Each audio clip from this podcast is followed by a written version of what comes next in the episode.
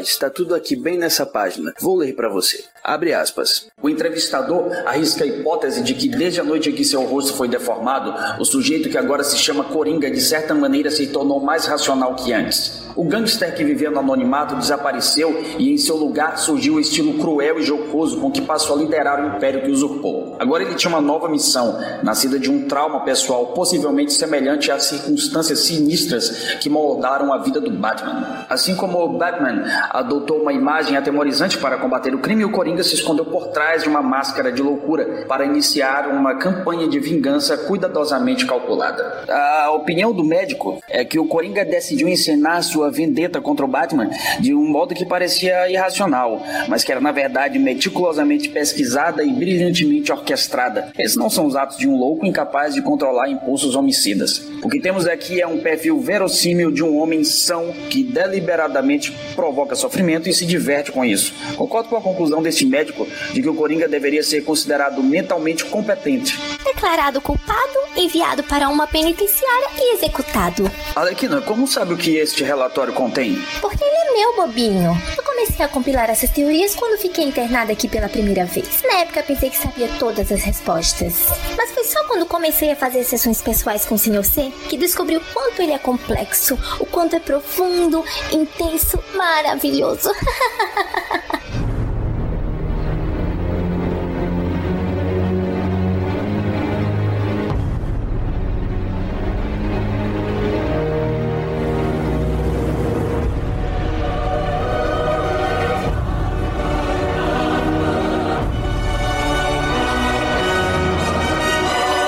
Os Escapistas apresenta Detetive Cast.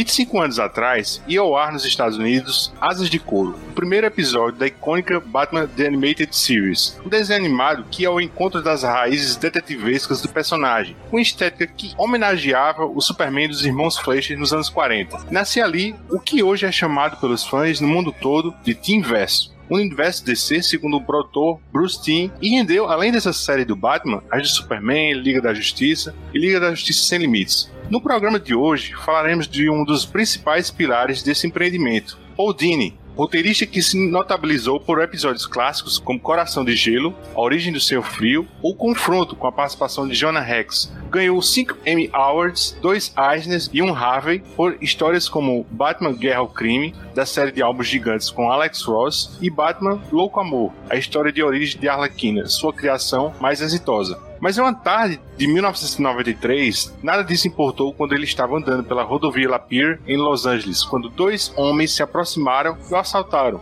O assalto foi tão trágico que partes do crânio e Dini foram despedaçadas e foi necessário cirurgia para tratar os danos. Mais de duas décadas depois, Dini está revisitando essa memória traumática numa graphic novel semi-biográfica do selo Vertigo, com a participação do Cavaleiro das Trevas e recentemente publicada pela Panini. Eu sou o Luigi e para discutir essa noite de trevas estão hoje comigo, promotor, com todo respeito, duas caras, Mauro Elovitch. Eu sou a noite. E a erva daninha desse podcast, Reginaldo. Opa, e aí? Não sai daí que no próximo bloco vamos discutir essa história real, carregada de polêmicas e que definitivamente não é uma unanimidade entre os leitores.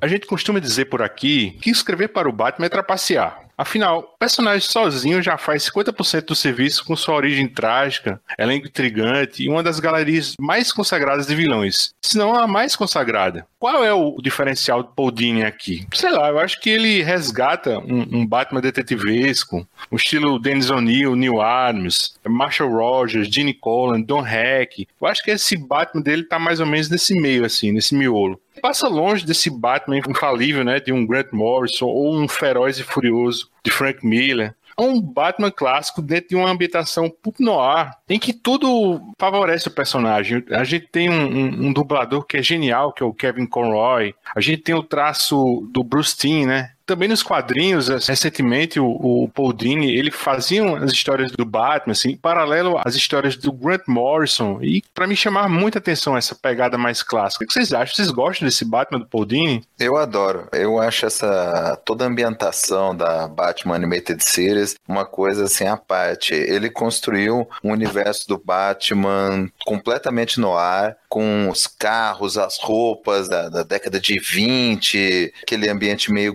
gangster, mas com as coisas modernas do Batman. Até os equipamentos dele tem aquela pegada retrô. É o Batman no ar. E a caracterização do Batman é muito legal, né? Aquela figura assustadora que sai das sombras, mas sempre detetivesca, sempre usando a inteligência para resolver os casos. Os vilões sempre fascinantes. Na época era um negócio revolucionário, porque mostrava a personalidade dos vilões num desenho animado, né? Mainstream, é umas nuances que você só estava acostumado a ver nos quadrinhos. Pô, eu gosto demais desse Batman do, do Team Verso. E eu acho que ele é, ele é diferente até do resto, né? Da Liga da Justiça tal, que já é mais colorido, já é mais super-herói mesmo, sabe? Eu gosto do Batman Animated Series, eu acho diferente de tudo que tinha sido feito sobre esse personagem em desenho animado. E na Liga da Justiça já é ao contrário, já é mais essa pegada Grant Morrison, né? O do Batman Infalível. Principalmente nessa primeira temporada, o Batman é sozinho mesmo, né? Assim, raramente aparece o Robin, né? Bem naquela pegada assim, daquele quadrinho que eu gosto muito, assim, de um conto do Batman, é só ele e o Alfred, né, e o, o maquinário, a, os gadgets dele, né? É, e assim, enfrentando os mafiosos, né, o problema dele não é só os super vilões, é toda aquela questão de gente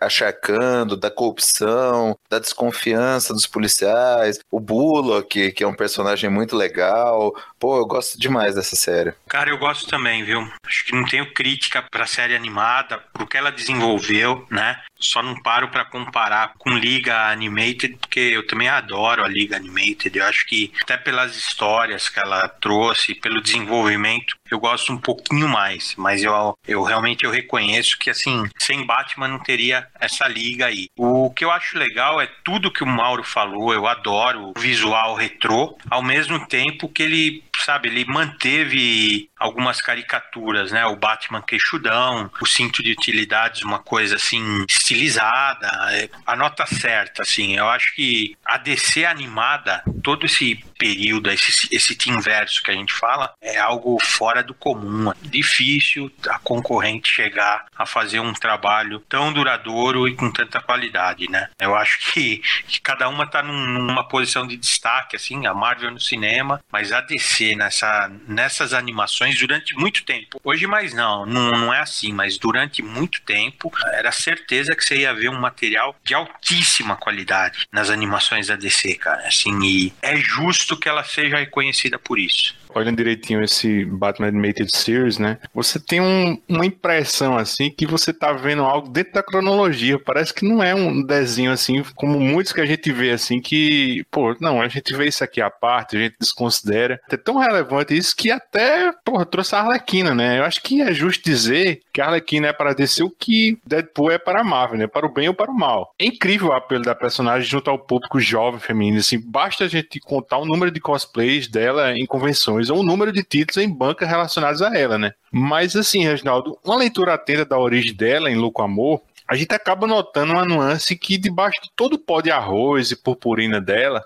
passa despercebido, que é o fato da personagem nascer de um relacionamento abusivo, onde a própria é vítima constante de violência parte do Coringa. O que, que, você acha disso? A justificativa que dá é que ela, ela só pode ser louca, né, para gostar do Coringa, mas não é, não é bem isso. Às vezes você vê muito desses relacionamentos assim, não tão caricato, mas na vida real, né, cara? Por mais estranho que seja, né? E estranho é bem a nota mesmo desse relacionamento. Eu particularmente, eu tava falando antes para vocês, eu não gosto, cara, da, da personagem. Hum, ela não desce para mim, cara. Assim, mesmo na, na versão animada, não gosto. Até respeito quem goste, só não é do meu agrado. Mas eu vejo qualidade sim, e eu acho que esse desenvolvimento é bem legal, cara. É, é, é uma nota interessante do personagem que acrescenta para ele, assim. Só que não faz tempo em que não é bem aproveitado nos quadrinhos, cara. Faz muito tempo que você não vê um desenvolvimento legal a partir disso, assim. É quase esquecido isso, essa, essa história do relacionamento abusivo dela com Coringa. Essa mudança da abordagem justamente se deu pela popularidade da personagem, né? A partir do momento em que ela caiu no gosto do público, foi o que o Luigi falou. O pessoal quis transformar ela no Deadpool da DC. E para isso, difícil de vender ela como ela é de verdade,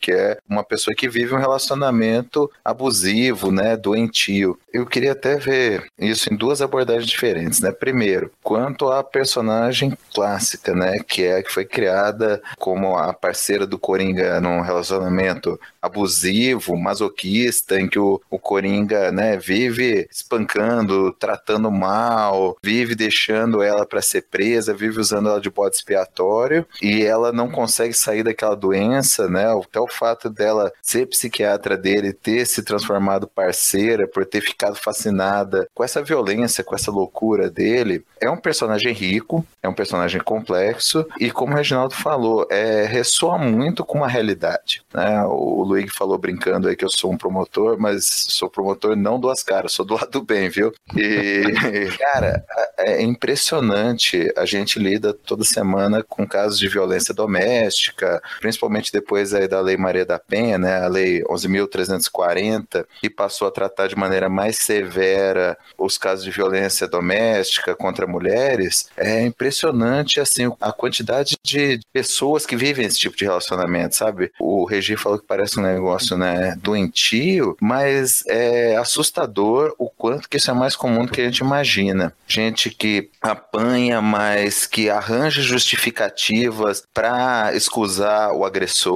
Ah, ele só fica ruim quando bebe. Ele me bateu, mas ele gosta de mim. Ele só me bate porque ele tem ciúme, porque ele me ama, sabe? Cria uma dinâmica em que a própria vítima se vê como a responsável por aquele sofrimento que ela está passando. Sabe, isso é uma realidade assustadora e, e comum. A Lei Maria da Penha, como eu mencionei, ela tornou mais difícil para que a vítima de abuso ela retire a representação, né, ou seja, desista do processo contra o agressor. É, agora ela tem que comparecer perante um juiz, falar que quer mesmo desistir e tal. Antigamente bastava ir na delegacia e falar que não queria mais seguir adiante com o processo. Mas ainda assim é impressionante, né, como mulheres com histórico grande de violência vão lá perante um juiz e falam: olha, ah, ele melhorou, sabe? Ah, ele, ele me batia, mas ele não vai voltar a fazer isso de novo, e daqui a dois meses ela tá ali de novo, sabe? É, é difícil, não dá pra gente julgar, sabe? Cada pessoa tem a sua dinâmica familiar, sua criação, mas isso é tudo um modelo muito errado, né? De, de culpar a vítima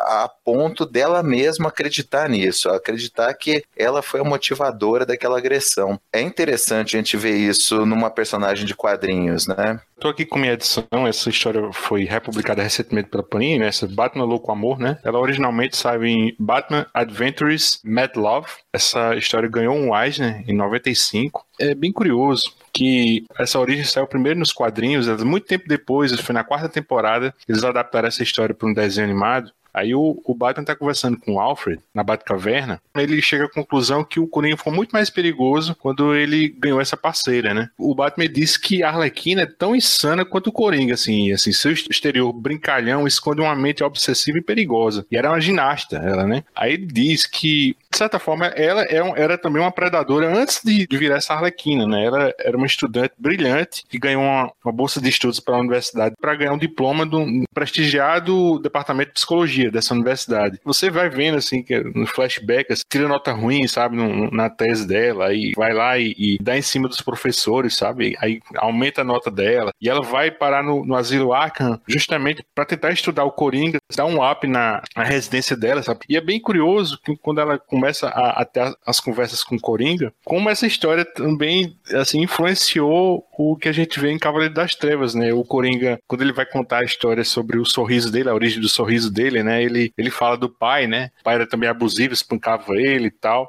E ele compara isso com um Batman, faz uma psicologia reversa com a própria doutora Arlen Quinzel, né? Mas é muito bom esse quadrinho, cara. É bem, bem fora da curva, bem violento. Tem uma cena que o, o Coringa dá um chute na Arlequina e ela cai de um barranco, ela se arrebenta toda. Essa história termina ela toda arrebentada. É, é muito legal e corajoso colocar isso no quadrinho, né? E, e ao mesmo tempo, né, que assim, a, a Arlequina tá envolvida naquele relacionamento doentio, abusivo, é que você falou, também não é nenhuma santa ela também é envolvida, assim, uma pessoa que tinha uma tendência à criminalidade. Em nenhum momento eles tentam justificar a conduta dela só pelo relacionamento abusivo ou só pelo fato dela ser, né, é, viver um relacionamento de, de, de, violência doméstica. Ela já tinha uma tendência criminosa, ela já tinha uma tendência à psicopatia, à manipulação dos outros. Dentro dessa dinâmica do Coringa, ela se encontrou, né? É, se encontrou a ponto dela não se ver vítima daquilo dali que ela tá passando. Então é muito interessante, sabe? E isso acontece também. Ao mesmo tempo eu tava citando casos, né, de mulheres que são vítimas de violência doméstica. A gente também vê dinâmicas criminosas doentias, né, de relacionamentos de, de por exemplo, de esquemas de tráfico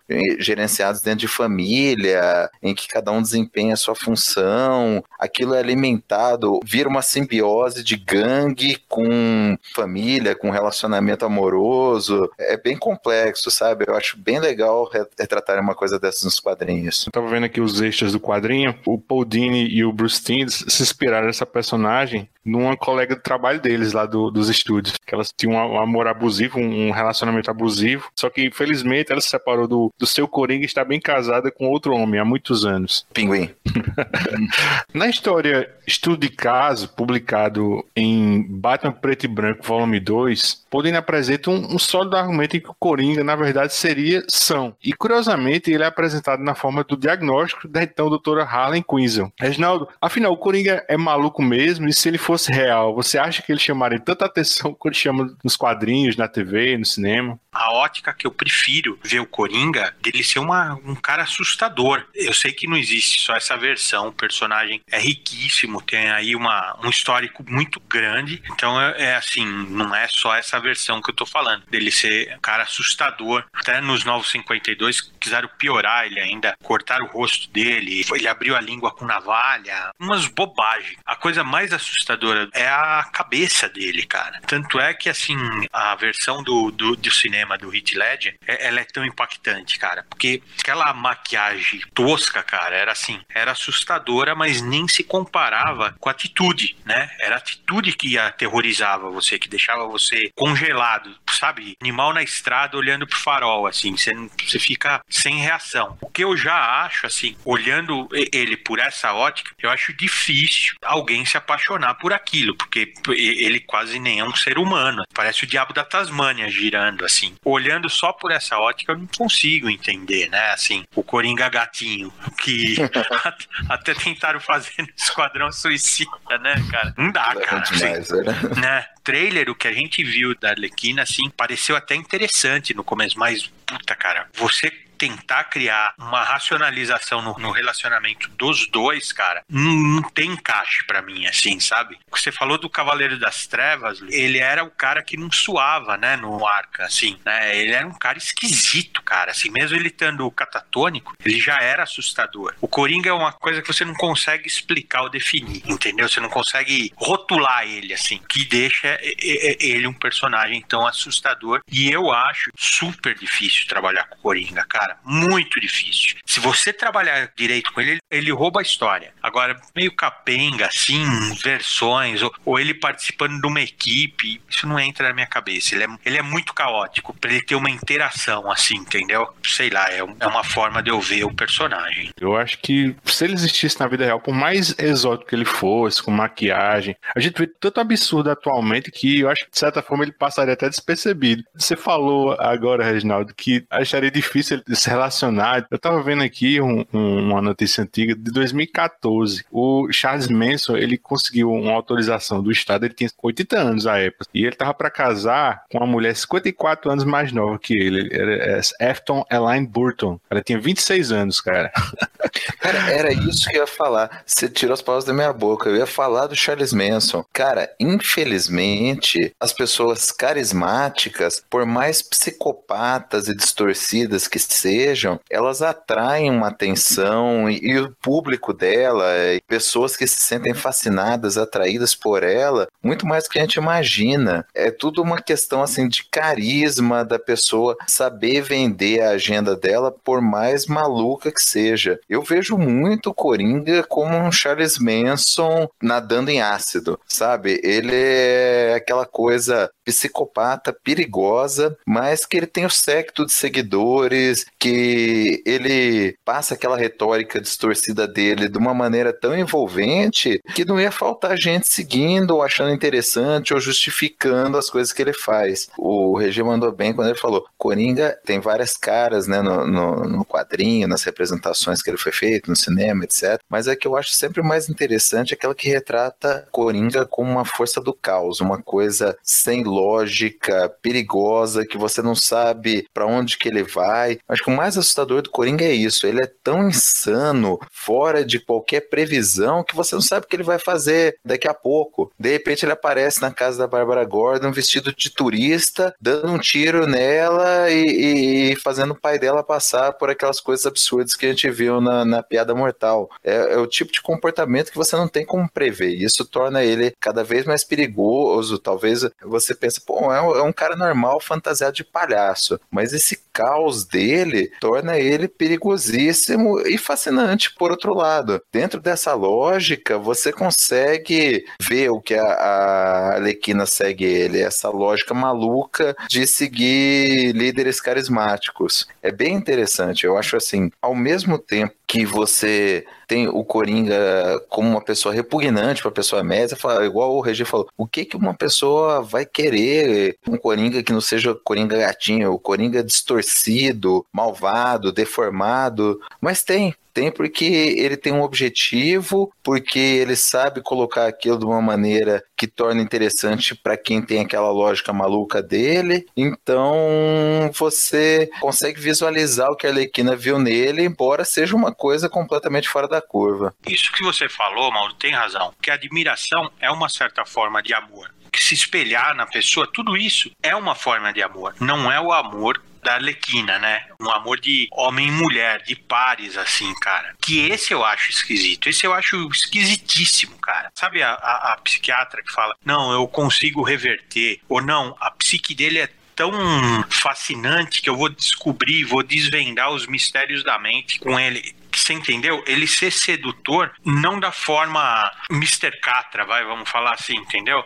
E, e, e é, é isso que, que não encaixa na minha cabeça, mas é, é, uma visão minha que eu, que eu sei que não é compartilhada. A personagem é idolatrada, funcionou, pegou, se estendeu para outras mídias. É um sucesso. Mesmo que eu não goste do desenvolvimento que foi dado para ela, tem gente que gosta, ela tá fazendo sucesso. Um monte de, de menina faz cosplay da Arlequina, que é uma coisa assim, vamos dizer assim, puramente estética. Eu acho que elas não param, elas não vão até a profundidade que a gente tá falando, porque é esquisito se você parar para pensar, né, cara? Mas é isso que eu ia falar, assim, foi legal você ter tocado nesse ponto, porque depois que a Arlequina estourou, a DC quer dissociar ela dessa origem dela, dessa dinâmica dela, né? Hoje eles querem vender ela como uma maluquinha carismática. Então, cada vez menos se fala dela como uma pessoa envolvida numa relação abusiva e se fala dela como um Deadpool, como uma pessoa insana, que faz coisas divertidas, que não segue a lógica, que dá risada quando tá correndo um perigo grande, que enfrenta, sei lá, o lobo, que podia destroçar ela em 10 segundos e fica zoando ele. E por quê? Porque eles viram que o personagem vende, que eles viram que a, a figura dela, maluquinha, de algum jeito sexy, consegue vender. As adolescentes gostam e é engraçado. Então, é, sabe aquela pessoa que ficou famosa? É igual a Xuxa, cara. Deixa eu fazer um parênteses aqui.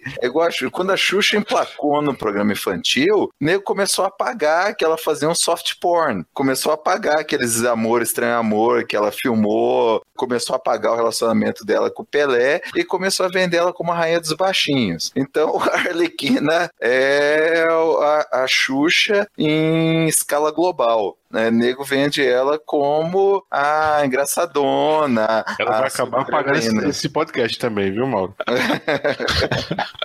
O Mauro falou, tem razão. Essa parte dela tá sendo apagada. Eu acho até válido, viu, cara? A gente também não pode ser tão, ser tão rígido assim. Eu acho que é válido. Personagem desenvolveu. Eu acho que a Arlequina teve um relacionamento com a Era Venenosa, não é isso? Que ela passou a ter uma época? Teve. E ela deu umas catracadas também no, no pistoleiro lá, nas histórias do, do Esquadrão Suicida. Tem até no, no filme lá do Assalto, ao Arca. É, isso. É, Assalto ao Asilo Arca. Bem legal aquele desenho. Bem legal. Tá, sabe, cara, tá valendo, assim. Eu, eu só acho assim, a, abordam ela como uma maluquinha divertida, quando na verdade ela é uma maluquinha quebrada, cara. Não é a maluquinha divertida, né? A, a, sua amiga, que você fala, ah, ela é tão apatralhada, né? Assim, você fala engraçado dela, assim, quando na verdade ela não é isso. Ela se envolve em relacionamentos assim abusivos, é, e ela tem realmente já uma predisposição para fazer a coisa errada, assim, né? Então, se ficasse focado nisso, eu acharia o personagem mais interessante, né?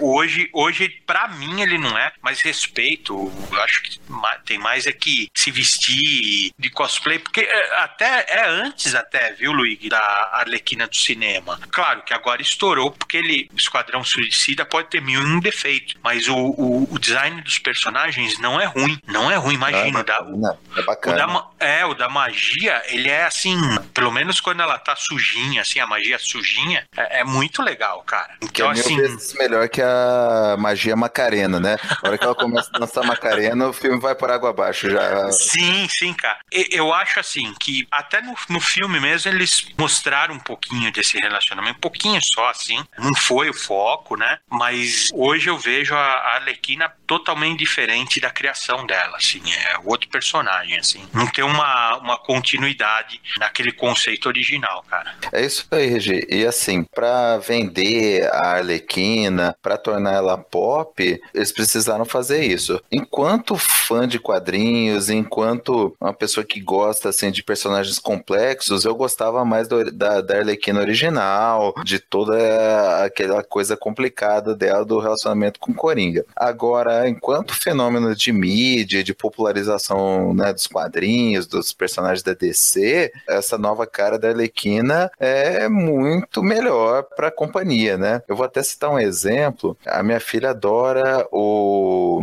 um desenho que chama DC Super Hero Girls, que é tipo uma escola de super-heroínas. E aí tem a Mulher Maravilha, Mulher Gavião, a Batgirl, Supergirl, etc. E eles transformaram a Arlequina em heroína, cara. Tanto que ela vende, em vez de botar ela como vilã no desenho, ela virou heroína e divide quarto com a Mulher Maravilha, que é a protagonista do desenho. E a minha filha adora. A minha filha racha de rir toda vez que aparece a Arlequina fazendo alguma maluquice. Comercialmente, esse personagem novo é muito mais interessante. Quem está aí? Batman? Eu preciso saber o que afetou este homem. Por quê? Porque isso me afetou também.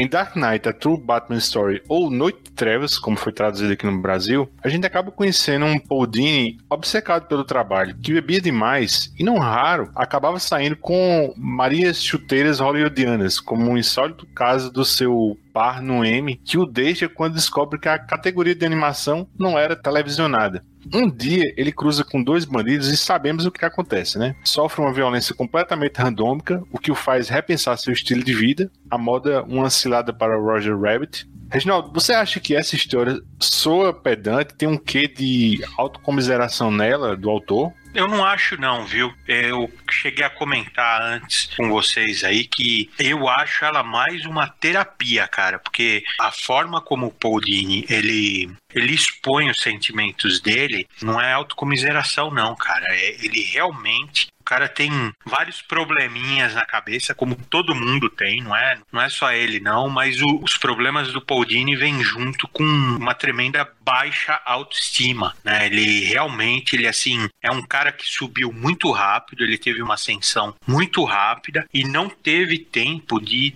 amadurecer, de desenvolver uma, vamos dizer assim, a, aquela carapaça, aquela proteção. Então, cara, desde o começo da revista você vê ele se expondo. A escola que ele mostra quando ele é criança, as meninas são desenhadas coloridinhas e ele diz que ele já ele se surpreende só delas saberem o nome dele. E ele está desenhado num traço mais simples, só branco, né? Só só o outline preto, o preenchimento branco, quase como se ele fosse invisível invisível, assim, ou, ou, tivesse realmente, assim, fora de sincronia desde a infância, cara. Então, ele tem muito mais problema do que só, vamos dizer assim, só a, a história que ele quer contar aqui. A, a, história que ele quer contar funcionou quase como uma catarse, assim, para ele, ou vai ou racha, ou ele pirava de vez, ou ele começava a resolver a partir do internamente dele, né? Então eu acho que não, eu acho que muito pelo contrário, assim, é, é de uma é de uma transparência, de uma coragem de se expor que eu acho notável, cara, notável mesmo, assim. A gente teria que prestar mais atenção nisso, cara. Sabe que eu quebrei minha cara nesse quadrinho, porque eu achei que ele meio que ia ser um, uma unanimidade, sabe? Eu achei. Será que alguém vai achar ruim esse quadrinho assim? Ele, tanto que ele foi indicado ao Eisner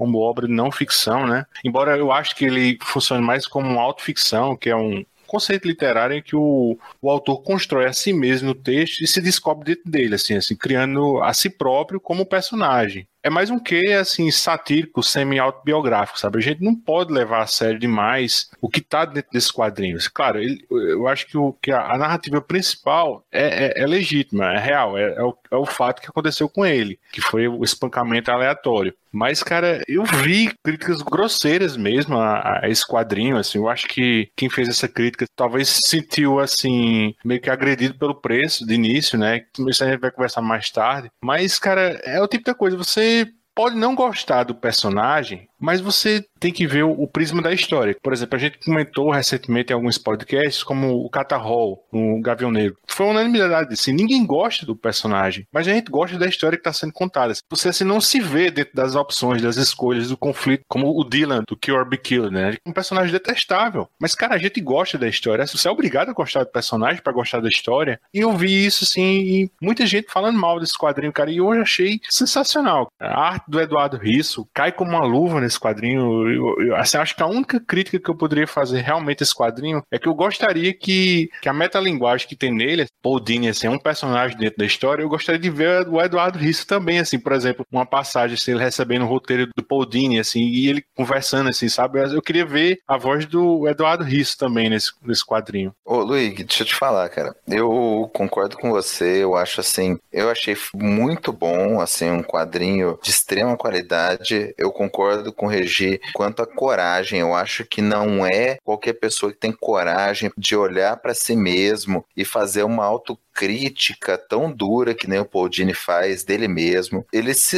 expõe, é, é, aquela coisa do rei está sabe? Ele se expõe ao ridículo, ele se mostra como um cara inseguro, um cara vacilante, inadequado com as mulheres, um cara que não sabe reagir. Ele se expõe, inclusive, como uma pessoa falha, sabe? Ele podia ter descambado facilmente pro coitadismo, pro pô, eu sofri bullying, não consegui, e, e essa foi minha resposta e tal, mas não, sabe? Ele faz uma autocrítica dura dele mesmo, no sentido de às vezes ser preguiçoso, às vezes ser covarde. Poxa, quem que tem coragem de olhar para si mesmo e fazer uma autocrítica do jeito que o Paul fez, sabe? Então eu acho assim ridículo quem diminuiu esse quadrinho é, no sentido do que você falou. E eu vou mais longe ainda. Eu acho que muitas das críticas que eu li são de pessoas que se identificaram com ele e não têm coragem de dizer sabe? Pessoas que são tão covardes, pequenas,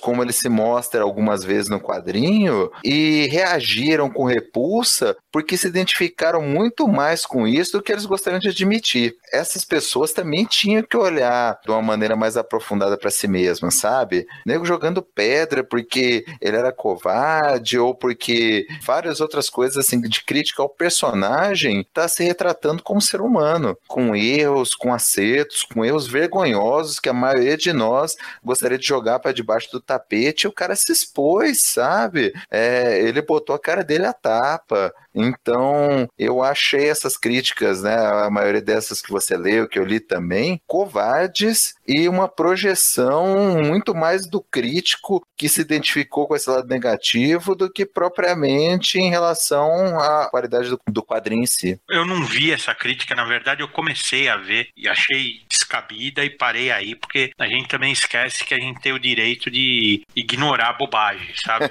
Assim, é um direito nosso. Aí. Hoje em dia a gente. Porque às vezes a gente, a gente absorve, a gente tá se achando que é uma esponja. A gente absorve todas as coisas boas e todas as coisas ruins também. Mas o que eu acho, assim, o que mais me impressionou é que o Paul ele tem uma conquista muito grande, cara. Ele chegou em Hollywood, ele trabalhou com Spielberg, sabe? Ele chegou assim, nível profissional que é, é pouquíssimos, ele está no, no ápice e ele mesmo, pela história, ele deprecia isso. Ele, ele demonstra que não é suficiente. Quando ele acabou de comprar todas as aqueles sonhos de consumo nerd mesmo, assim, meu, quando ele acabou, ele se viu numa vida vazia, cara. A ponto dele realmente, assim, ir atrás de companhia que tão vazia quanto. Aí ele expõe um medo de, de ficar sozinho, de solidão e de inadequação. Para pra pensar, você lê o quadrinho, você pode não gostar da história, não ser o seu, o seu tema favorito, você achar, sei lá, te deixa para baixo, não sei, mas para pra pensar no que você não gostou dessa história. Porque ela, ela é um, um dedo na ferida, cara. Ela é para parar pra pensar, todo mundo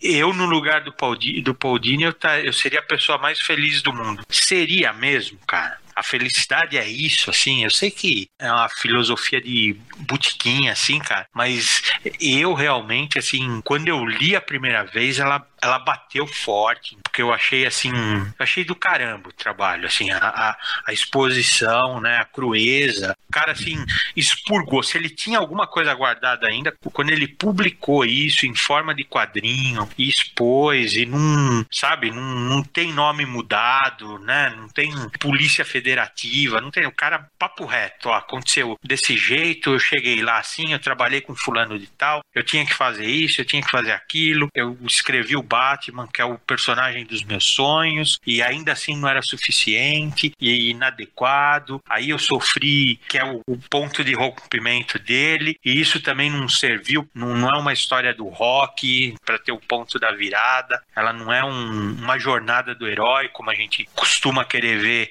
em tudo quanto é história, ela não é uma jornada do herói, muito pelo contrário, foi um processo, não é, não é uma jornada, é um processo, cara. Ele, ele, ele demorou para vencer esses demônios aí. E acho que só isso, se você não quiser trazer para si a história, sim, eu respeito, claro, mas só o fato de um cara desse porte apresentar a história que ele venceu esses demônios e foi simplesmente por expor e por processo e por deixar passar, por deixar a, a ferida curar sozinha e aparecer uma pessoa certa na hora certa para ele. Essa história, assim, esse, essa sequência, ela já é valiosa, cara. E merece você prestar atenção nela. Quando eu propus essa pauta, eu confesso a vocês, assim, cara, eu me senti incomodado justamente por tantas críticas negativas, sabe? Cara, vamos fazer diferente, vamos falar bem desse quadrinho, guardar as suas devidas proporções. Eu acho muito parecido com a temática do Asterios Poly, por exemplo, do David Mazzucchelli. Porque é um homem, assim, obcecado pelo trabalho, e esse trabalho dele, essa obsessão, requer um custo muito alto para a vida pessoal dele, né? A vida profissional dele tá acima de tudo. Tem muito nerd, assim, que a gente pode se ver espelhar nisso. A gente mesmo pode se espelhar nisso, sabe? De certa forma, eu termino esse quadrinho meio triste. Tem muitas passagens, assim, singelas. Por exemplo, na cena que onde ele vai numa loja de CDs, né? E vê um, o atendente, reconhece ele, sabe? E reconhece ele pela produção dele em Tiny Toons, né? No começo da carreira dele. Tem um papozinho, meio um slice of life, né? Conversa, ah, minha, minha mulher tá com câncer, sabe? Assistir esses desenhos de vez em quando é escapismo. E, pô, isso, cara, isso é escapismo, assim, é uma coisa assim pra gente esquecer um pouco os problemas no final do dia, né? E bola pra frente. Genial esse quadrinho, eu, eu gosto muito desse quadrinho. Eu queria ver mais história do Batman, assim, entre aspas, do Vértigo, né? Por que não, cara? Porque a gente não pode ver histórias do, desses personagens nessa linha editorial da Vértigo, né? Adulta, né? Mas assim, a gente for ver direitinho, é a primeira história do Batman Vértigo, né? Cara, e eu queria retomar um negócio que o, o Regi falou. Ele não é jornada do herói. E isso foi o que eu vi. A maior quantidade de críticas ao quadrinho é o seguinte: ah, ele passa por tudo isso e ele não vira outra pessoa, ele não melhora de verdade, ele continua tendo a maior parte dos mesmos defeitos. E é isso que o ser humano é, cara. Você tem alguns momentos definidores da sua vida em que você tem alguma epifânia, que você muda um ou outro aspecto da sua vida, mas isso não significa que você vai virar outra, uma, uma outra pessoa de uma hora para outra, sabe? Eu sou dessa filosofia meio Dr. House, sabe? De que as pessoas não mudam. Você é quem você é e você ameniza ou aumenta alguns aspectos da sua personalidade, mas você nunca vai virar outra pessoa. Então, quem esperava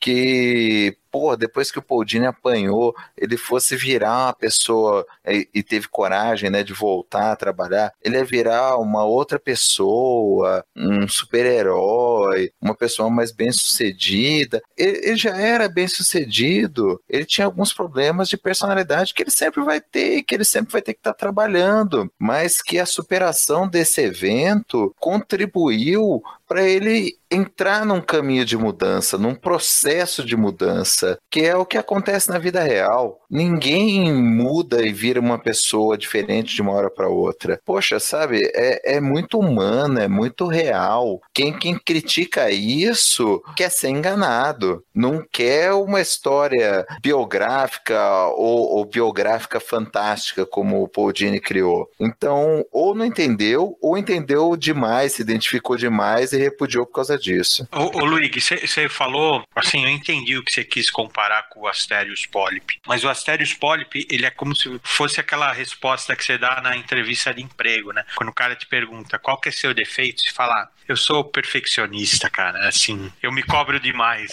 não é defeito, né, cara? Porque o Asterios Polyp não tem defeito, assim, né? E essa Noite das Trevas, ela é o contrário, cara. É como se você fosse na entrevista de emprego e o cara falasse, qual que é seu maior defeito? Você fala, olha, cara, de vez em quando eu vou chegar aqui sem tomar banho, porque as pessoas não chegam tão perto de mim como eu gostaria, então eu não, não tenho motivo para tomar banho e eu fico dois, três dias assim. Você entendeu, cara? Eu, Vou matar o trabalho para ficar vendo reprise de isso, Batman Animated Series. Isso, isso, isso. Você entendeu? que tava o cara, doente. O cara é tão sincero que ele chega a criar uma aversão em você, né? É, é, é, a mesma coisa que, assim, a gente tava falando, a Arlequina, ela é um personagem quebrado, ela tem uma origem quebrada, ela não é uma personagem positiva, não a ponto de gerar tanto cosplay, tanta identificação, mas aconteceu, as pessoas sublimaram essa parte ruim e se identificaram que ela é maluquinha e divertida. Tudo bem. O Batman é a mesma coisa, cara.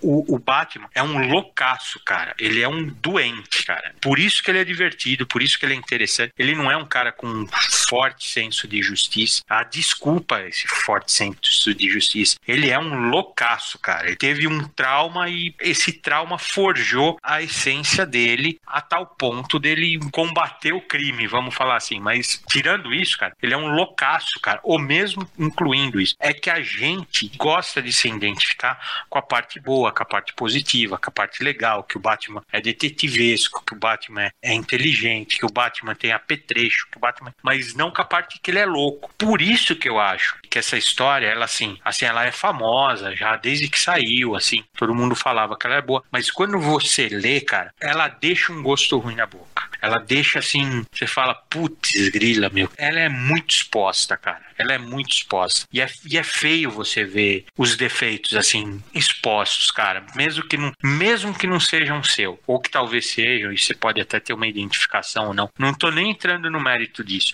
Mas de você ver os defeitos assim cara, é, é difícil. Olha, cara, você precisa ser bem estruturado, reconhecer, não é? Nem tô fazendo assim, vamos dizer assim, ó, quem gosta é superior, é elevado. Não é isso não, cara. É só é, é só que eu acho que é assim. Conheça -te a ti mesmo, sabe? Assim, ó, reconheça que se não tá óbvio seus defeitos, acrescente aí falta de da sua auto, autoanálise aí como um dos defeitos também, cara. E olha só, né? É uma história muito poderosa, cara. A hora que o Paul Dini começa a falar da, da época que ele é bem sucedido, todas as mulheres que ele se referem são as que usavam ele e as que deixaram ele na friend zone. É o tipo de história que você, se fosse contar, jogaria para debaixo do tapete. Você vai contar as mulheres bonitas que você pegou, você vai falar, pô, tomei uns foras, mas eu também me dei bem em tais situações. Ele não, cara. Ele expõe umas situações aquelas que dão vergonha alheia, aquela que ele ficou a noite inteira jantando com a mulher e ela falando de outro cara. Pô, é, é de uma coragem assim, é ímpar. É difícil você ver um relato desse, seja em quadrinho, seja em livro, seja, sabe, em filme. É,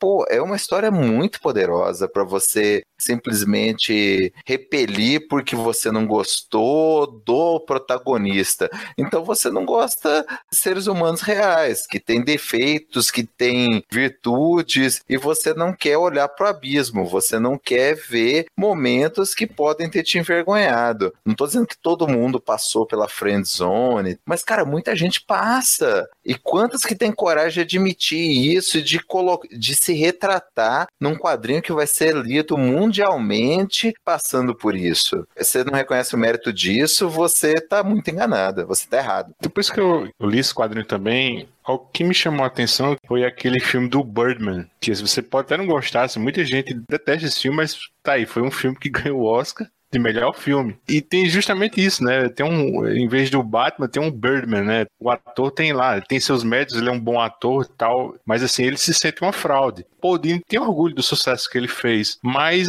ainda que tenha orgulho desse sucesso, ele paga um alto custo por ele, né? A, a falência da vida social dele, assim, é bem interessante que a gente vê o, o Alan Burnet, é meio que um pai para ele, né? Meio que fica incentivando ele a sair com os amigos do trabalho, ter uma vida social, assim, ele recomenda, ah, liga pra fulana de tal, é legal ela. E, porra, não, como o Mauro disse lá, o cara é, é um loser total, né? É interessante a questão do crime que ele sofreu, né? Ele foi assaltado e os criminosos espancaram ele cruelmente, mesmo não precisando, né? Já tinha entregado tudo, ele não ofereceu resistência nenhuma e os criminosos, por pura, puro sadismo, bateram nele até ele apagar, e ele até falando né, no, no quadrinho que ele achou que ele ia morrer ali. Isso é muito da vida real, sabe? A gente que só lê quadrinho e tal, acha que, ah, deu um soco, desmaiou, deu um soco, você recuperou. Cara, só quem já levou um soco na cara sabe o impacto que é você levar um soco na cara. Só quem já teve um olho fechado sabe o tempo que leva para você curar um olho fechado, a dor, a dificuldade para dormir, todas essas coisas que o Paul relata no quadrinho, né? A, a dificuldade para comer porque você teve o queixo zoado pelo impacto dos socos, sabe? É, é muito real e é uma coisa que eu acho que as pessoas deveriam levar em consideração até quando você faz política criminal, né? Aqui no Brasil, a lesão corporal de natureza leve, a lesão que não te deixa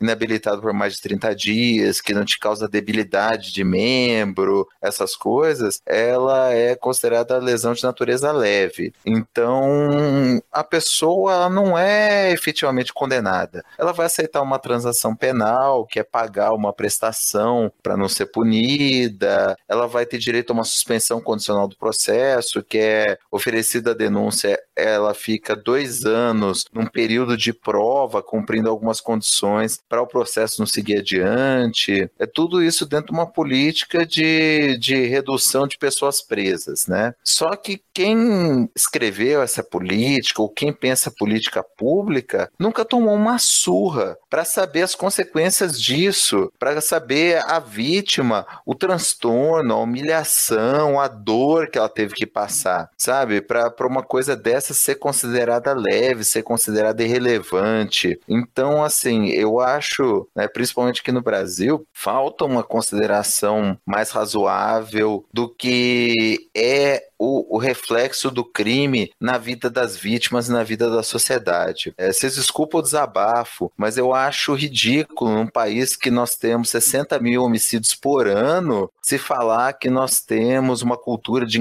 encarceramento ou que nós temos muito mais presos do que deveriam ter, sabe? Quem fala isso é porque não conhece a realidade do, do sistema criminal, que não sabe... Que é aquela a... gente, né, que o Gilmar Mendes falou, né? Cara, é, aquela gente é o Gilmar Mendes, né? Eu, eu sendo processado gente, né? aí junto. Vai ser a Xuxa e o Gilmar me processando.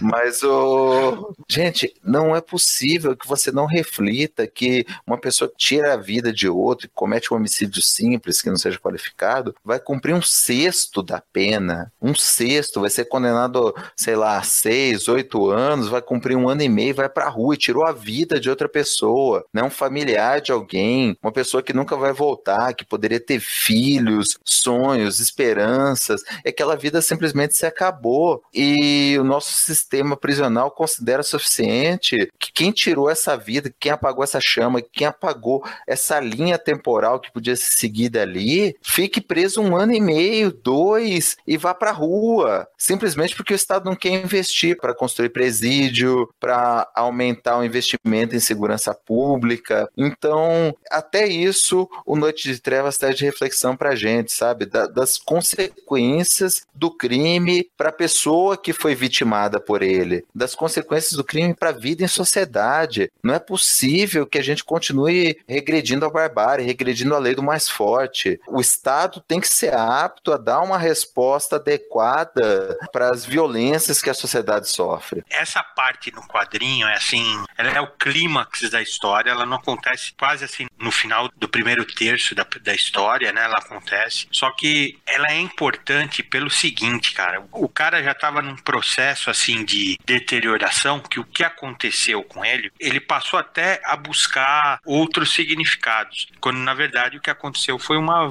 violência por si só, uma fatalidade que acontece com um monte de gente, cara. Um monte assim. Eu comentei lá no grupo, comentei com o pessoal. Semana passada a gente falando dessa pauta, né? Meu pai idoso foi assaltado, levaram o celular dele, mas bateram nele, cara. Que é puta, cara, foi exatamente isso que o Mauro falou. É, é uma situação humilhante, assim, por si só, assim, né? Estavam em dois caras, mas mesmo se tivesse um só, a gente não sabe a reação, né? Meu pai disse que não, não tentou revidar nada e agrediram ele, cara. Então, assim, imagina você ser espancado mesmo, assim, do jeito que ele foi. Você tem que no dia seguinte olhar para aquele rosto deformado e saber que outra pessoa se achou no direito de te, de te bater, cara. É uma coisa assim, não consigo nem pensar, cara, assim, dos dois lados. Não consigo pensar em bater e não consigo pensar em ser agredido também, cara. E lidar com isso. Então, a cabeça do cara já estava deteriorada. Ele ainda teve que enfrentar mais essa situação, aí não teve jeito, cara. Aí foi ladeira abaixo, assim. Que eu acho que, assim, de certa forma, claro que nunca ninguém vai falar isso. Talvez ele mesmo, para dar um, uma paz interior, mas falar que aquilo lá, aquilo lá foi tão violento, foi tão brutal que ele pegou no tranco, vai. Que a partir daquilo ele não tinha mais para onde descer, né, meu? É o fundo do poço mesmo. Ele tem que começar o processo de subida. Como a gente não sabe, né? O quadrinho não põe desse jeito, a história não põe desse jeito. Põe que ele realmente passou um tempo aí desnorteado, né? mais perdido ainda. Aí se envolveu com bebida, aí a insegurança dele só aumentou, se afastou socialmente mais ainda. Quer dizer, tem os componentes para uma vida se perder aí. Mas não foi o que aconteceu, cara. Que eu aí sim que eu acho que é bonito, assim, né? No meio de tanta coisa ruim, de tanta coisa degradante, humilhante que ele já fazia consigo mesmo e que um fator externo que só serviu para reforçar essa, essa imagem dele depreciativa, cara. Falar assim, ó, alguém também acha a mesma coisa na rua porque me bateu, cara. No meio de tanta coisa assim negativa, surgir algo criativo disso é, é fantástico, cara. Onde estou? Onde estou? Eu estou vivo? Você? O que está fazendo? Salvando sua pele.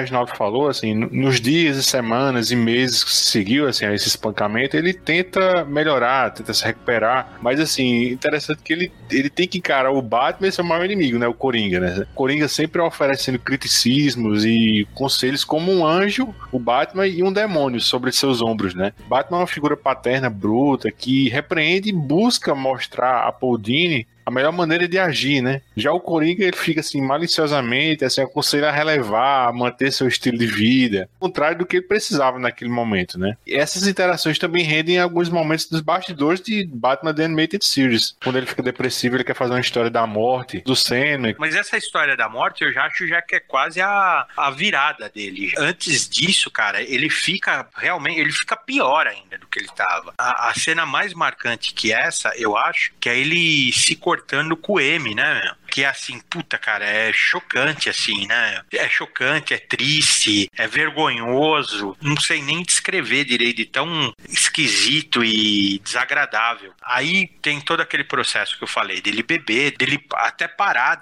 de ser produtivo no trabalho, né? Porque antes, se ele era disfuncional, ele conseguia pelo menos maquiar isso e desenvolver um trabalho. Mas aí você vê que no meio disso, o cara tem uma mente criativa, que eu até tentava entender esse processo mental dele, que eu, eu acho difícil. Isso é ilustrativo do jeito que mostra no quadrinho, dele uma hora vê o Batman, outra hora vê a Era Venenosa, outra hora vê o Coringa, outra hora vê aqueles personagens animados da infância dele, né? Eu, eu acho isso é ilustrativo. Mas ele deve ter alguma conversa mental desse nível, assim, eu acho, cara. Né? Pro cara expor desse jeito, eu acho que ele deve ter alguma conversa mental, sim. Mas o que eu tava falando era esse episódio perdido com o Sandman, que ele teve vontade de fazer. O Batman tá às vias da morte, né? Ele tá pendurado num gancho. Perto de morrer, aí aparece a morte, né? Aparece ela como uma, uma menininha, uma guriazinha, né? E aparece o Sandman, né? O Morfeu. E o Morfeu fica como. Ele até compara aqui com aquele... O, o conto de Natal de Dickens, né? Aí o Morfeu fica mostrando, assim, as narrativas dentro da cabeça do Batman, assim, sabe? Fica mostrando como ele assombra o, o sonho dos perversos, né? E como ele, ele também instila esperança, sonhos de esperança para as crianças. É muito bom, cara. O final dessa história é o Robin aparecendo com o Batplano, sabe? E resgatando ele. E tem outra história também que foi rejeitada que o Arlan Burneu achou muito depressivo, sabe? E mandou ele ir para casa, passar um tempo esfriando a cabeça. Ele contaria que o, o Batman se cansa do Coringa, constrói uma, uma prisão para ele dentro da, da Batcaverna. Aí o, o meio que o Batman vira um carcereiro do Coringa. Ele passa o resto dos dias dentro dessa prisão. Isso é igual aquele filme argentino, como é que é? é o Segredo dos Seus Olhos. Sim, sim, exatamente. Eu também lembrei disso, Mauro. Isso, na hora que eu li, isso aí me veio à mente. Cara, é, eu não tinha falado nada dessa metáfora dele usar né, os personagens, o Batman, o Coringa, a Arlequina, Era. Isso é uma sacada muito legal do quadrinho, né? Ele pega os aspectos da personalidade que todo mundo tem. Né? Aquela coisa positiva, negativa, depressiva, maliciosa, e ele projeta cada um em um personagem. Pô, é muito legal a maneira como ele conta isso, né? Ah, igual o momento que ele vai tomar anestesia para cirurgia, ele imagina o espantalho vindo com aquele soro do medo dele para apagar ele. O momento que ele tá pensando, e todo mundo que já passou por alguma situação ruim na vida, pensa, pô, o que eu poderia ter feito diferente? Ah, e se tivesse acontecido tal coisa? E se eu tivesse feito aquilo, se eu tivesse feito isso? E ele tem toda uma sequência que ele imagina como seria se o Batman tivesse lá quando ele foi espancado, né? Que ele entraria chutando o vidro dos assaltantes. Pô, por que que você não estava lá? Cara, é muito legal, sabe? É uma reflexão, é um jeito de você usar fantasia para refletir é, sentimentos muito humanos, né? E todos nós temos o nosso lado, é, o anjinho, o Batman, o, o, o demônio, o Coringa, aquele nosso lado positivo, negativo, e ele conseguiu transmitir isso no quadrinho de um jeito inusitado e referente à, à profissão dele e aos personagens que a gente gosta. Pô, é, é, é uma, para mim, é uma construção acima de qualquer crítica. Essa história aí do, do Sandman, duas coisas primeiro. Eu não sei se o traço do Eduardo Riz combina com Sandman. É uma leitura de Sandman, não deixa de ser, né? Mas não sei, esse Sandman e a morte são muito assim, sabe, latino, assim, parece daquela série The Shield, né, meu? eu, go, eu, go, eu gosto e não gosto, essa é a verdade, assim. Tem hora que eu gosto, tem hora que eu não gosto. Peraí, peraí, peraí. Existe Sandman tudo quanto é tipo, né, bicho? Aqui é só, é só mais uma versão. Sim, sim, sim. Por isso que eu falei. É uma leitura que talvez eu não goste dela. Porque o Sandman, o Morpheus, ele é o, vamos dizer assim, ele é o Paul Dini dos perpétuos, assim. Ele é todo encanado também. Ele não é essa figura altiva, assim, com o cabelo platinado para trás, né? Ele não é o Henrique Iglesias. É, né? ele parece um personagem de sem balas aqui, né? sim, mas é o traço, é. é a leitura do riso que tá válida, assim. É que eu talvez não goste. A morte mesmo, ela é uma menininha que no Sandman às vezes ela parece até um, uma jovem, assim, não sei se chega até os 20, assim, mas é que ela tá com uma menininha tatuada, então ela fica sombria, assim, gótica, né, que é legal. Eu só não sei se o Morpheus seria tão bacana, assim, com o Batman, né, a ponto dele ser um fantasma do conto do Dickens. Nas histórias do Sandman eu não vejo ele guiando tanto, assim, as pessoas que chegam nele, porque o Sandman é um cuzão, essa é a verdade, né, meu? Morpheus. não, não é? Eu adoro o, Morpheus, adoro, cara. E eu acho legal ele ser um cuzão que ele acaba aprendendo a, a humildade. Na, essa é a lição dele nas 75 edições. Que tem coisas que ele sabe que ele consegue controlar e tem coisas que ele não consegue. Mas, olha, eu adoraria ver essa história num episódio animado, cara. Adoraria, assim, adoraria, porque é, ela é riquíssima. Ela é uma leitura. Vamos dizer assim, ela é um presente, cara. Ela é um, ela é um easter egg nesse quadrinho assim, uma coisa quase à parte, assim. Como tudo nesse quadrinho, ele causa estranheza e ao mesmo tempo ele é. se acaba se encantando também. E tudo isso se passa com o Batman pendurado, né? Às portas da morte, né? Ele tá para morrer. A morte mesmo, né? Chama ele de trapaceiro, que eu acho isso incrível. Isso sim é Batman puro. Ele é trapaceiro porque ele sempre escapa da morte. Um apelido, ela define o personagem, assim. Puta, cara, que legal, cara. E esse é o ponto da virada dele. Ele começa a criar coisas de novo, né? Ele começa a voltar a trabalhar que, né, meu, cabeça vazia é oficina do diabo, né, meu? E você falou agora Encantador. Encantador é um dos preços, né, desse quadrinho, né? Uma das polêmicas que cercaram a publicação dessa edição pela Panini foi o seu alto preço de capa para o número de páginas e até mesmo assim o seu excesso de qualidade gráfica. Mauro, tá mais caro ser leitor de quadrinhos no Brasil? Cara, eu não tenho uma base assim de fora, mas das poucas vezes que eu viajei, comprei quadrinho, tá de 10. Você compra lá fora, às vezes você compra até na Amazon o quadrinho original, importado, que vem de fora, e você paga mais caro na mesma história aqui. É um negócio assim, não tem explicação lógica, né? Quer dizer,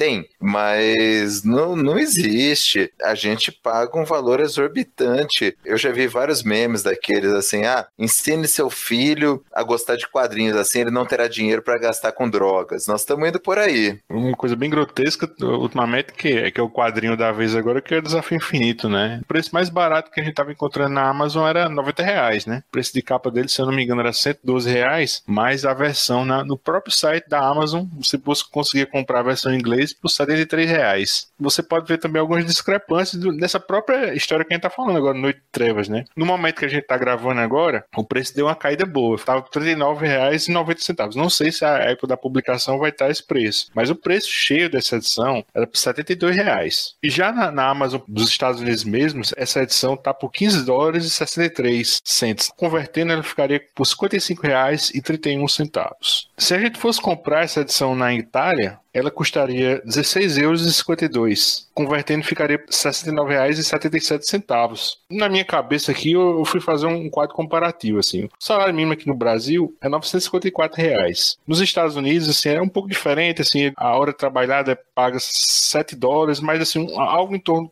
fosse o salário mínimo, ficaria 1.256 dólares. Convertendo, ele ficaria 4.444 reais 79 centavos. E na Itália, ele não tem também um salário mínimo fixo, assim, a remuneração tem mais a ver com a qualificação das pessoas. As, as melhores qualificações, piso seria 1.400 euros. Isso daria 5.912 reais. Pra você ver, cara, a gente tá pagando muito caro, bicho. Muito caro. É hora que a gente vê essas promoções, que o negócio cai 40% o preço, você vê que a gente tá sendo explorado. Que a gente tá pagando um valor absurdo, muito acima do necessário para rodar o quadrinho, pra distribuidora ter lucro e ficarem todos felizes. Na verdade, é um lucro exorbitante. A gente paga um sobrepreço aqui no Brasil no quadrinho que não tem lógica. Mas fazer o que, né, cara? É, é o que a gente tava brincando lá no negócio do meme, é um vício. Desafio Infinito, eu fiquei felizaço quando achei por 90, porque depois passou a 113, depois passou a 200 na época do lançamento do filme, e o preço justo para ele seria uns 60, 70 reais. É, é triste, cara. Assim, as editoras sacaram que o grande lucro tá em explorar quem gosta mesmo do quadrinho, mais até do que a mensal, é fazer um encadernado bacana que você consegue guardar. Infelizmente é difícil pra gente dizer não. Você vê aquela história legal que você lia no, formatinho, com papel vagabundo que tá todo amarelado. Você vê aquela edição no, num papel bacana, num, numa edição que você consegue ler os quadrinhos direito. Você acaba gastando agora que a gente tem condição econômica de fazê-lo. Mas é absurdo. O preço que a gente paga nos quadrinhos, em alguns bens de consumo aqui no Brasil, está completamente fora da realidade. O vício aí que você falou, Mauro, não é do leitor, cara. O vício é do mercado. O nosso mercado, ele é viciado, cara. Porque esse, essa precificação que eles colocam já é considerando o desconto que essas lojas online vão, vão dar, cara. Então, você percebe que ele é um mercado que ele não é voltado para o preço real do que o consumidor devia pagar, assim. Ele calcula outras variáveis, não é só o consumidor envolvido, cara. Porque nesses valores que você falou, acho que foi o Marcos que pagou 45 numa promoção da Saraiva. E 45, cara, de um valor de 113, que é o preço de capa, é quase um terço do valor do, do produto. Aí tem alguma coisa estranha, né? Ter um desconto desse tipo. Então ele, eles são precificados de um jeito, cara, que realmente, assim, todo o mercado de colecionador, ele tem uma hora que ele tem uma, uma exploração. Às vezes é quando o produto vai se tornando mais raro. Mercado Livre, essas edições, as antigas edições da Conrad e do Sandman que a gente acabou de falar. Isso tudo bem, né, cara? Isso daí faz parte do jogo, mesmo que, sei lá, é uma exploração. Agora, a, o produto ele já sai do fabricante com uma precificação viciada, cara uma precificação que está considerando o desconto, que tá, é, é, é, igual o show, cara, que eles já precificam considerando que um vai ter carteirinha, outro vai ter desconto de não sei o que. Aí não é real mesmo o preço, cara. O Luigi fez pelo índice do salário mínimo, mas faz pelo índice McDonald's, cara. Você faz o preço do Big Mac aqui nos Estados Unidos e na Itália. Você vê que é irreal o preço que a gente paga, cara. Né? Mesmo que você falar 16 euros um gibi de capa dura, né? Na Itália, lá a água que você toma na rua custa 2 euros, cara. Você tá entendendo a proporção? Ele não é caro pro padrão europeu, por exemplo. Cara, tem muita coisa estranha aí, sim. Tem muita coisa estranha e eu, eu acho mais estranho ainda. Infelizmente, uma história maravilhosa foi envolvida nisso. Até ganhou, talvez, a antipatia de alguns por causa disso. Mas, por outro lado, tem muito, tem muito carinho aí divulgando a coisa pelo canal, fazendo um desserviço pro leitor, cara. Essa é a verdade, tá? É um desserviço, cara. Você divulgar sem expor a coisa de fato que ela é. Eu, pelo menos, tenho essa, essa impressão aí, né? Todo o seu poder e dinheiro lhe trouxeram um império de infelicidade. O que você quer que eu faça?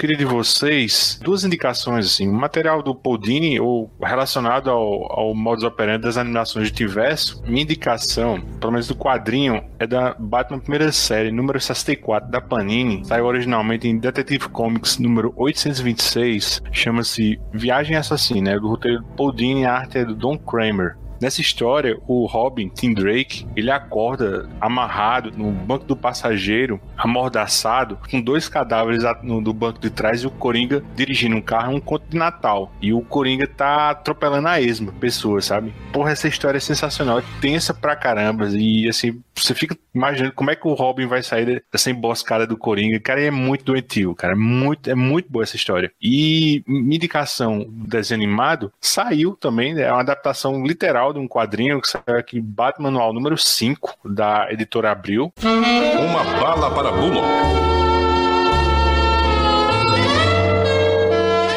O argumento original era de Chuck Dixon e os desenhos do Graham Nolan. E, cara, essa história, você sabe o, o quanto o Bullock, né, é um desafeto, né, do, do, Batman. Ele detesta o Batman, né? Às vezes você fica pensando se, se ele é corrupto, né? mas ele não é, assim, ele é o fiel escudeiro do Jim Gordon. E nesse quadrinho, assim, ele tá recebendo a, a, ameaças de morte, e na medida que os suspeitos vão sendo descartados, assim, ele vai ficando mais nervoso, mais nervoso. Aí ele recorre ao Batman para ajudar a descobrir quem é esse cara é o personagem mais inusitado, né? O, cara que tá fazendo isso. Cara, eu não preparei nada, então achei aquele bate pronto, porque é fácil você sacar um episódio legal da série animada do Batman, né? É o.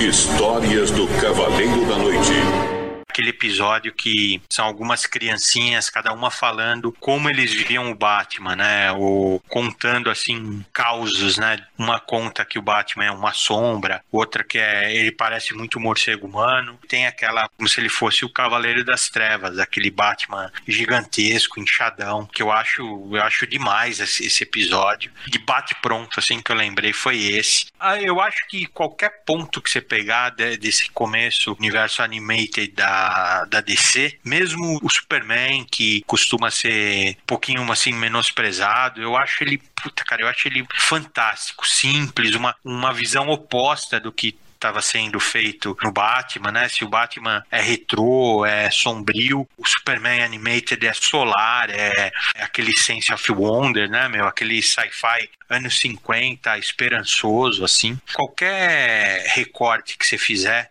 da série, você vai ter uma boa experiência, cara, porque é ímpar, assim, é muito bom o universo animado da DC. Bom, de quadrinhos, eu vou indicar o, naquela edição Batman Preto e Branco, volume 1, né, que tem muitas histórias geniais assim do Batman, a história do Bruce Timm, né, já que a gente está falando do Tim Verso, que chama Um para o Outro. É uma história não é clássica, a história ela é focada só no Duas Caras, né, já que o, o Luigi ficou me zoando de porque o, o Duas Caras é promotor, é, a história ela é focada completamente no Duas Caras.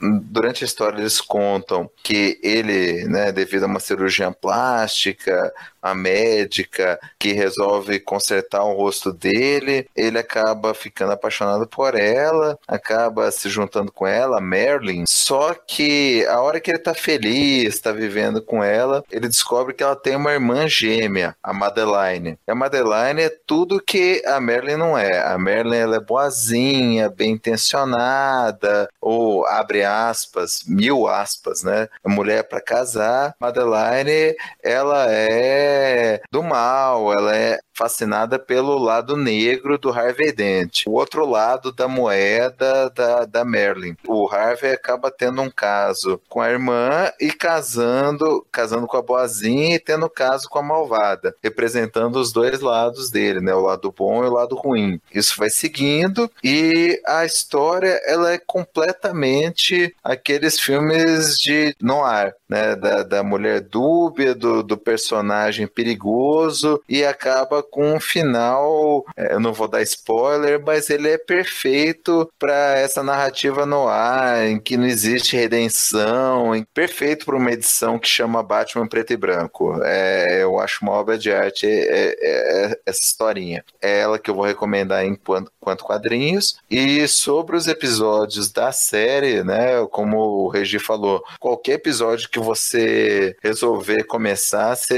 está se dando bem. Mas eu vou falar um que eu tenho uma memória afetiva muito, muito grande, que é o episódio. Quase o peguei.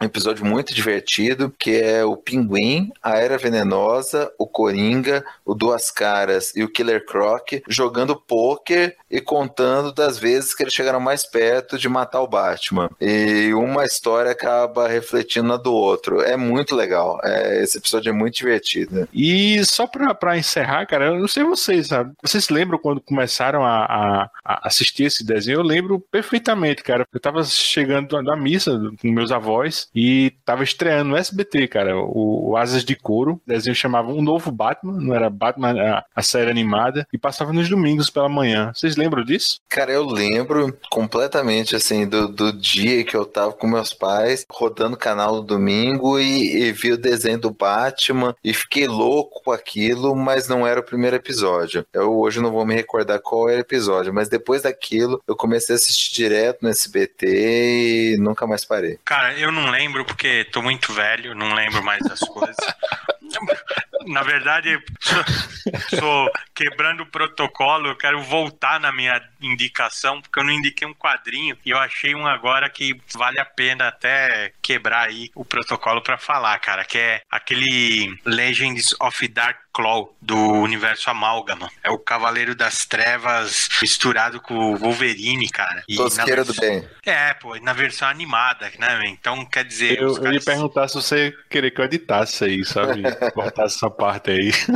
Não, não, não. Não, cara, Tosqueira do bem total. Tosqueira faz bem aos quadrinhos também. Sim, sim, eu gosto pra caramba. Cara, o universo Amálgama é descompromissado, é divertido, é coisa de fanboy mesmo, assim, são os autores, os, os, desenhistas brincando, cara. Eu acho que é válido, assim, eu nem lembro mais se essa história é boa ou, é, ou ruim, mas só de ser o Dark Claw, né, meu, vale a pena indicar, porque se você falar, ó, você quer, você nunca mais vai ver o Wolverine e você nunca mais vai ver o Batman, mas você só vai ver a história do Dark Claw, tudo bem? Pô, pra ontem, viu, meu? Na hora eu quero, cara. Ah, tá bom, cara, exatamente. Cara, uma tosqueira do bem faz bem pra qualquer um, cara. Eu, ultimamente, dia que eu chego estressado que eu não quero ver um filme cabeça, eu quero ver um comando para matar e ver o, o Schwarza falando pro cara: gostei de você, vou matar você por último. Porra, demais.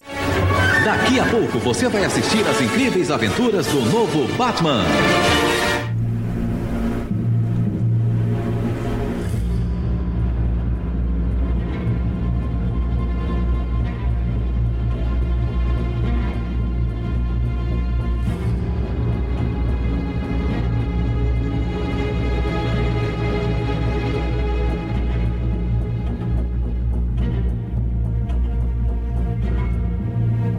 Esse podcast que você acabou de ouvir, na realidade, faz cinco anos que ele foi publicado no podcast Sete Jaguns, número 38. Foi uma das primeiras vezes em que eu o Luigi, mediei um desses papos de podcast. Como editor, dificilmente eu revisito programas passados, né? Primeiro porque eu costumo ser meu pior crítico, né? E essas experiências iniciais como host, preciso reconhecer que foram difíceis, né? Porque desde então minhas participações eram apenas como participante, né? E eu me sentia assim, muito confortável só nesse papel. E até posteriormente, já como host no podcast Os Escapistas, eu demorei um pouco para me situar, né, para encontrar esse equilíbrio entre transitar pelas pessoas e, e, guiar a discussão, né, sem ser demasiadamente intrusivo e, e não ficar só no contraplano da discussão, apagando até minha própria voz crítica. Mas aí para lançar esse spin-off, o Detetive Cast, eu decidi revisitar uns programas do Sete Jagunços onde a pauta era, é, era alguns materiais do Batman e republicar com alguns ajustes de edição. E aí eu confesso para vocês que tem sido uma experiência bem gratificante, porque além 2018 era um, era um período mais puro, né? Onde a gente ainda estava se descobrindo como podcast, né? E, e, nesse episódio em específico era visivelmente um prelúdio dos nossos capistas, né? Já que minha pegada até hoje puxa para algo mais cinzento, né? E essa não era a toada clássica assim, do Sete Jagunços, que até hoje é apresentado pelo Marcos Philip. Então, nesse programa, eu comecei a, a me habituar a estar tá na linha de fogo de Reginaldo Hillman e Mauro Elovitch, né, que para mim são dois comunicadores natos, né? E isso requer uma responsabilidade da minha parte em tentar estar à altura deles, né? Ainda que isso soe muito sério em nossas interações, seja nas gravações ou em off, nas nossas vidas pessoais, são bem casuais, né? E nada cerimoniosas. Mas se eu gravo algo com eles ou com o Maurício Dantas e com qualquer um que já doou seu tempo para gravar conosco, eu, eu tento fazer com que essa experiência seja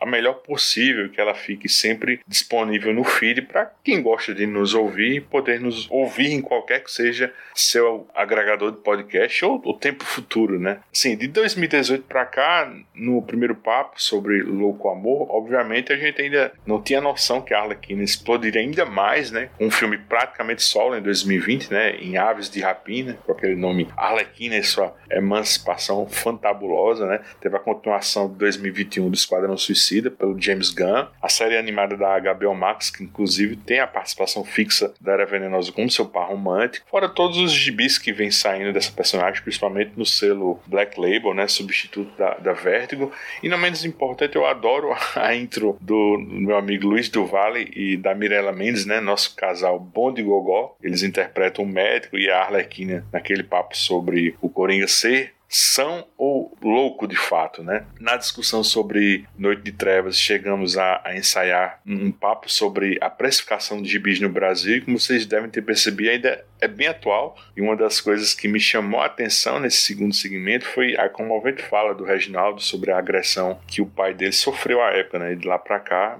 infelizmente, o senhor Martino faleceu, né? Não por causa daquele caso em específico, mas causas naturais mesmo, né? Então, eu queria dedicar esse episódio à memória dele. Mas é isso. O, o, o Detetive Cast é um spin-off dos Escapistas dedicado a historinhas do Batman. Eu vou ficando por aqui, mas não se esqueça, tanto o Escapistas tradicional de bate-papo quanto o Detetive Casts estão no seu agregador favorito. Se você quiser registrar sua opinião sobre qualquer podcast da família Escapistas, é só dar seu pitaco no Twitter, escapistas. E se você gosta dos nossos conteúdos, assina os nossos feeds, divulga esses podcasts para outras pessoas na sua rede social, dá aquela estrelinha lá no Spotify e registra seu comentário dizendo o que, é que você achou do podcast. Isso ajuda a gente a ter mais visibilidade na podosfera. Quer ajudar os escapistas a manter esse trabalho? Compre teu gibi do Batman, livro, Blu-ray ou qualquer coisa através de nossos links e banner no site.